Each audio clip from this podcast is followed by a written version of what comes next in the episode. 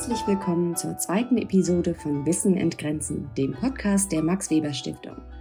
Der Podcast begleitet das gleichnamige Projekt, an dem zahlreiche der Auslandsinstitute der Max Weber Stiftung beteiligt sind. Mein Name ist Annika Brockschmidt. In jeder Folge lernen wir neue Forschungsprojekte kennen, an denen die Wissenschaftlerinnen und Wissenschaftler in den Auslandsinstituten aktuell arbeiten. In diesem Podcast geht es darum, wie Forschung Wissen entgrenzt und zur internationalen Verständigung beiträgt. Hier nehmen wir euch mit auf eine Forschungsreise um die Welt. Unsere heutige Reise führt uns nach London zu zwei Forscherinnen, die sich mit Feminismus und seinem Einfluss auf Geschichte und Gesellschaft beschäftigen.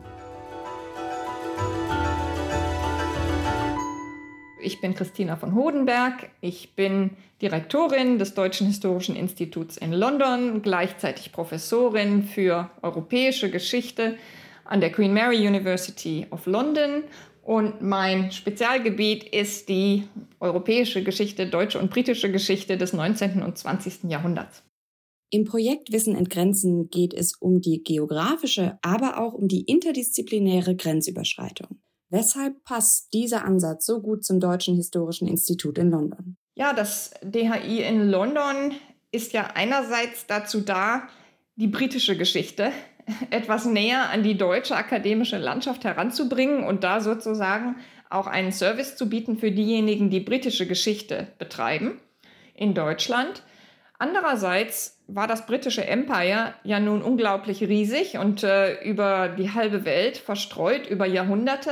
Und das bedeutet auch, dass London der zentrale Archivort ist, in dem die ganzen Überbleibsel für, weiß ich nicht, ostafrikanische Geschichte oder indische Geschichte oder andere äh, frühere Kolonien, äh, da sind eben die Hauptarchivbestände zu finden. Das DHI in London ist also von jeher sehr global ausgerichtet.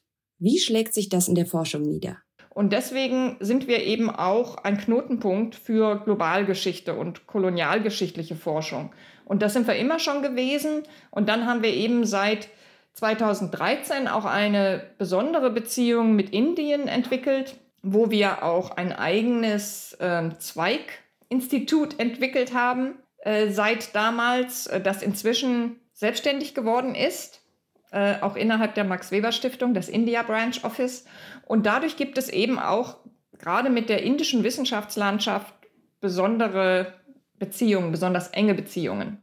Frau von Hodenberg ist Spezialistin für das 19. und für das 20. Jahrhundert. Sie beschäftigt sich vor allem mit zwei Entwicklungen, die diesen Zeitraum massiv geprägt haben und die uns zum Thema der heutigen Episode führen. Es ist halt so, dass gerade in der modernen Geschichte, also sagen wir mal äh, seit dem letzten Drittel des 19. Jahrhunderts und dem 20. Jahrhundert, ähm, es zwei ähm, eigentlich ganz besondere Prozesse gibt, die es in vorherigen Jahrhunderten nicht gab. Und das eine ist der Aufstieg der Massenmedien. Also mit, es fängt an mit den großen Zeitungen, äh, die eben wirklich nur Pfennige kosten und die dann eben seit äh, ungefähr 1890 oder so sich überall verbreiten, in Europa und dann auch global. Und äh, das andere ist, dass das lange 20. Jahrhundert das erste Jahrhundert sind, wo die Frauen plötzlich eine stärkere Stimme gewinnen, stärker sichtbar werden, politisch wirksam werden. In der Geschichtsschreibung schlägt sich das bisher allerdings wenig nieder. Diese beiden prägenden Entwicklungen werden oft allein schon in der Fragestellung der Forschenden übersehen. Hier soll ein neuer Ansatz gelingen. Viele Themen stellen sich etwas anders dar und interessant dar, finde ich, wenn man eben diese beiden großen Entwicklungen der Moderne mitbedenkt. Und darum geht es sozusagen in diesen Forschungsquerschnittsbereichen. Also im Grunde geht es da darum, die beiden Prozesse, also den Aufstieg der Massenmedien in der Moderne und äh, sozusagen die Zunahme von Interessenbewegungen marginalisierter Gruppen miteinander zu verbinden. Und die Ausgangsfrage ist, dass es vielleicht nicht ganz zufällig war, dass wir im 20. Jahrhundert zum ersten Mal sowas wie eine wirklich breitenwirksame Frauenbewegung, eine Schwulenbewegung ähm, und andere Emanzipationsprozesse, zum Beispiel anderer sexueller Minderheiten haben. Ein ganz wichtiger Punkt dabei ist das Verhältnis von Aktivisten und Medien. Gleichzeitig haben wir das zu einem Zeitpunkt, wo man eben moderne Massenmedien hat, die in ganz anderer Weise als früher ermöglichen, dass Aktivisten mit medienwirksamen Aktionen die Medien auch für sich einspannen können. Und dass sie natürlich dann auch ihre Stimme selbst in den Medien erheben können. Doch die Beziehung zwischen Aktivisten und Medien ist ambivalent, ist nicht unbedingt nur positiv. Das hat auch Folgen für die Kommunikation beispielsweise feministischer Botschaften an ein größeres Publikum.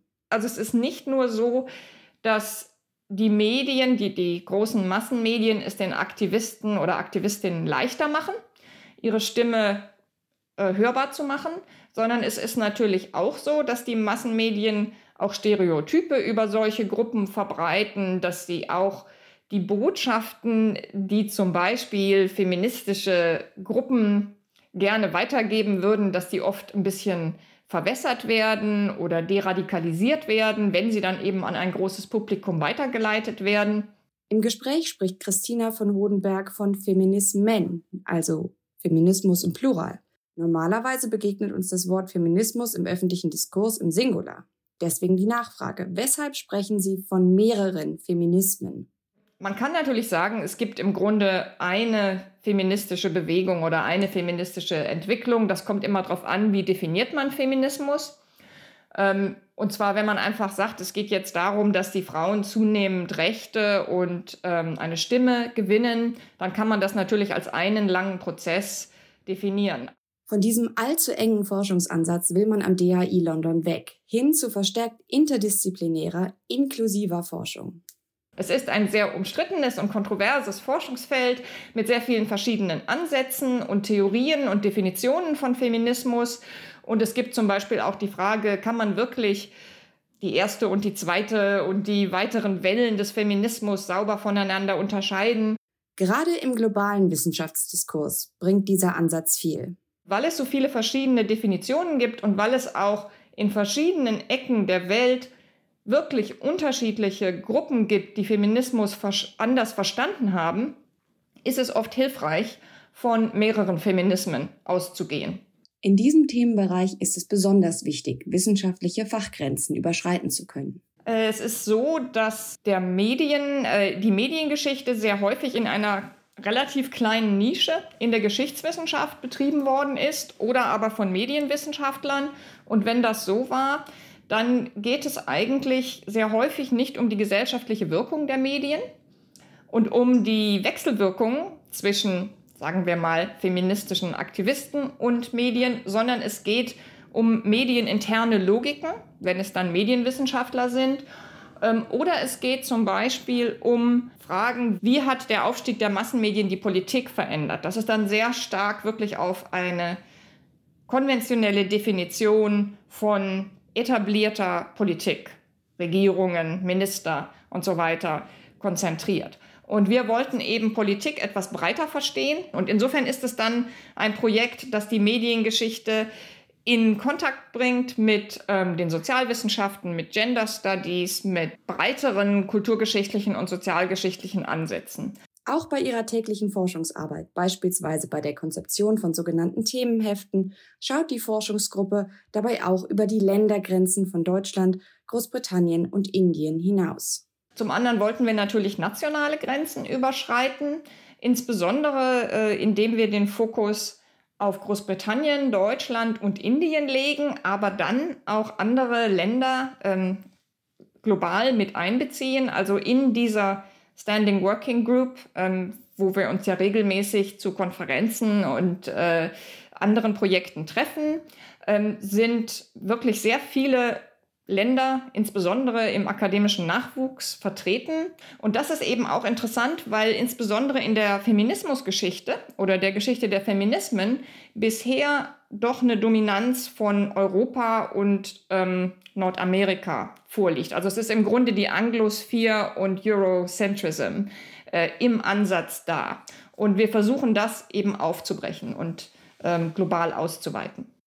Besonders spannend in der internationalen Zusammenarbeit ist es zu sehen, wie unterschiedlich beispielsweise die Fragestellungen je nach Land ausgerichtet sind, innerhalb eines Themenbereichs.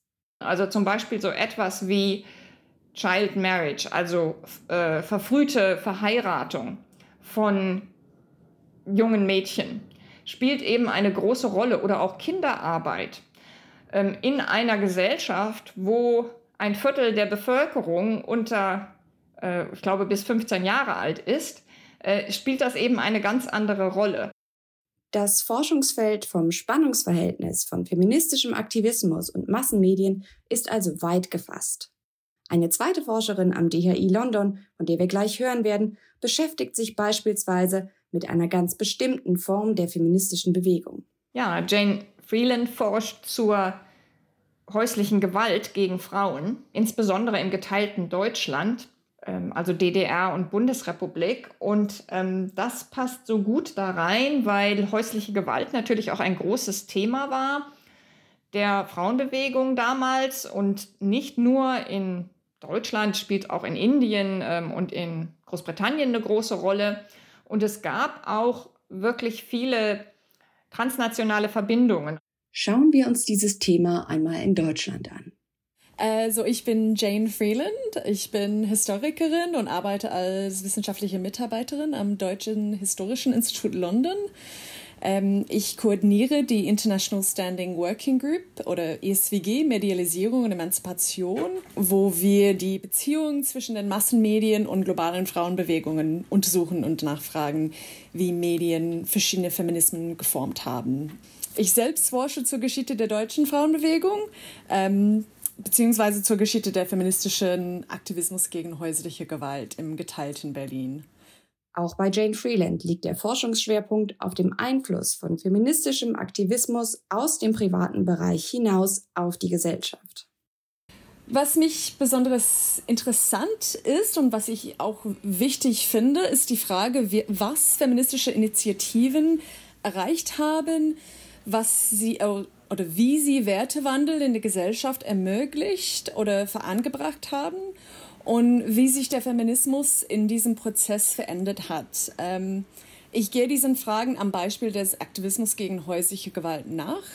Häusliche Gewalt war eines der Themen, die feministische Initiativen am erfolgreichsten adressiert haben und deshalb eignet es sich hervorragend ähm, als Sonde zur Erforschung der Rolle der Deu des deutschen Feminismus nach äh, 1945. Wie bei jedem Forschungsthema ist es nötig, auch zeitliche Grenzen zu setzen, damit das Vorhaben nicht uferlos wird. Welche sind hier gewählt worden?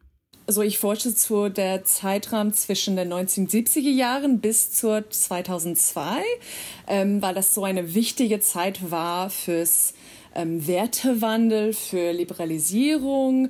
Ähm, und ich ende in 2002 ähm, wegen der Eintretung der ähm, Gewaltschutzgesetz. Für diejenigen, die nicht wissen, was sich hinter diesem Gesetz verbirgt, worum ging es da? Der Gewaltschutzgesetz ist ein ähm, deutsches Gesetz, ähm, das handelt über häusliche Gewalt und, äh, und es, es geht ähm, auf der Prinzip, dass der Täter gehen soll und nicht die, äh, die Frauen oder der Opfer von häuslicher Gewalt muss so irgendwo anders hin. Also die stärkere Fokussierung auf den Opferschutz. Für unsere Ohren klingt 2002 für ein solches Gesetz sehr spät. Wie sieht da der internationale Vergleich aus?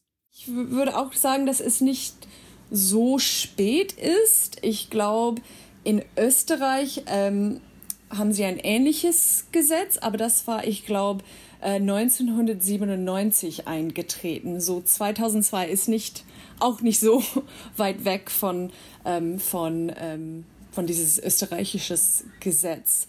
Aber der Gewaltschutzgesetz in Deutschland, das ist, ist ein, ähm, ein Resultat von feministischem Aktivismus, ähm, besonders von dieser Berliner Initiative gegen ähm, Gewalt an Frauen.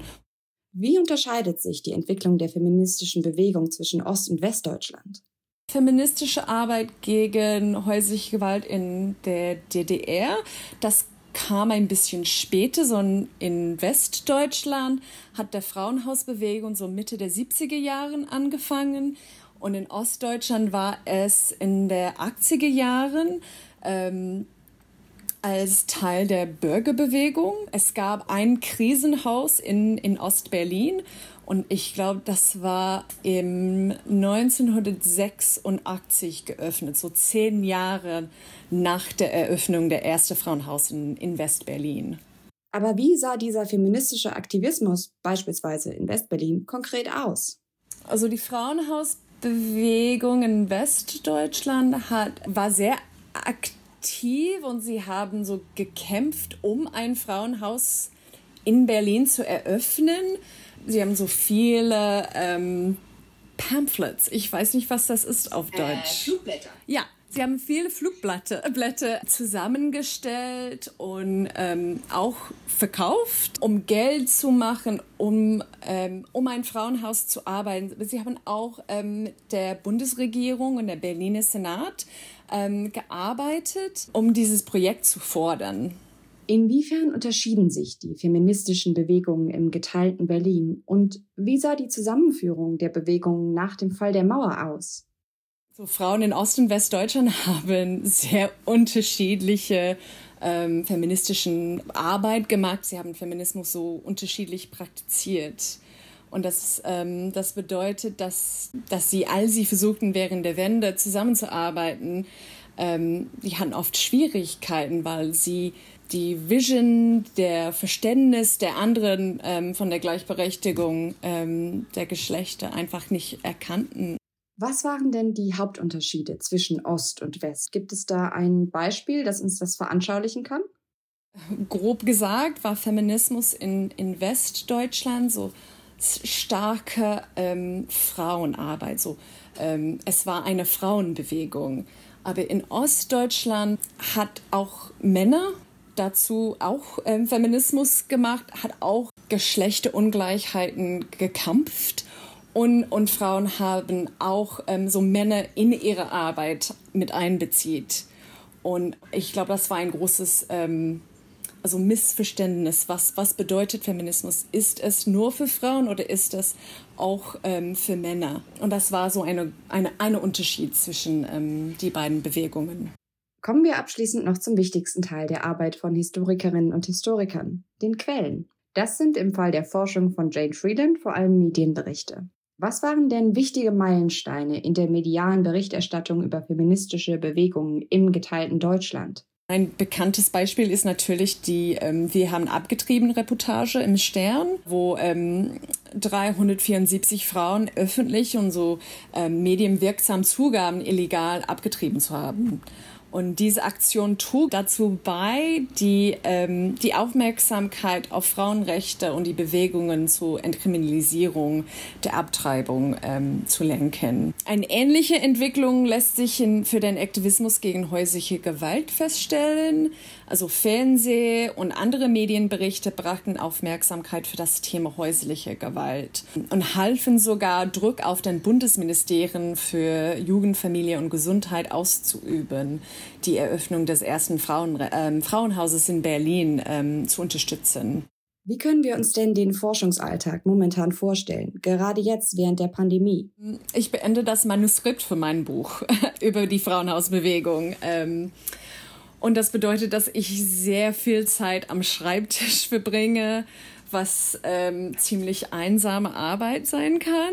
Auch natürlich hat der Pandemie Schwierigkeiten gemacht. Also viele der Forschenden unserer Arbeitsgruppe sind Frauen und ähm, natürlich sind Frauen sehr stark von der Schließung von Schulen und so die andere Pandemiebekämpfungsmaßnahmen betroffen. Ich finde das es ist dann schwer, weil die sind dann zu Hause überlastet und dann man kann auch nicht immer so an Konferenzen oder an Vorträgen teilnehmen. Aber ich finde, das macht auch deutlich, ähm, wie wichtig unsere Arbeit ist. Das war der Wissen entgrenzen Podcast der Max Weber Stiftung. Beim nächsten Mal sprechen wir mit Wissenschaftlern in den USA über Interaktion und Wissen in der Pazifikregion. Wenn ihr bis dahin noch mehr über das Projekt erfahren möchtet, gibt es weitere Infos unter www.maxweberstiftung.de. Und bei Fragen schreibt uns einfach eine E-Mail an info@maxweberstiftung.de. Danke fürs Zuhören und bis zum nächsten Mal. Musik von Ash Mystery.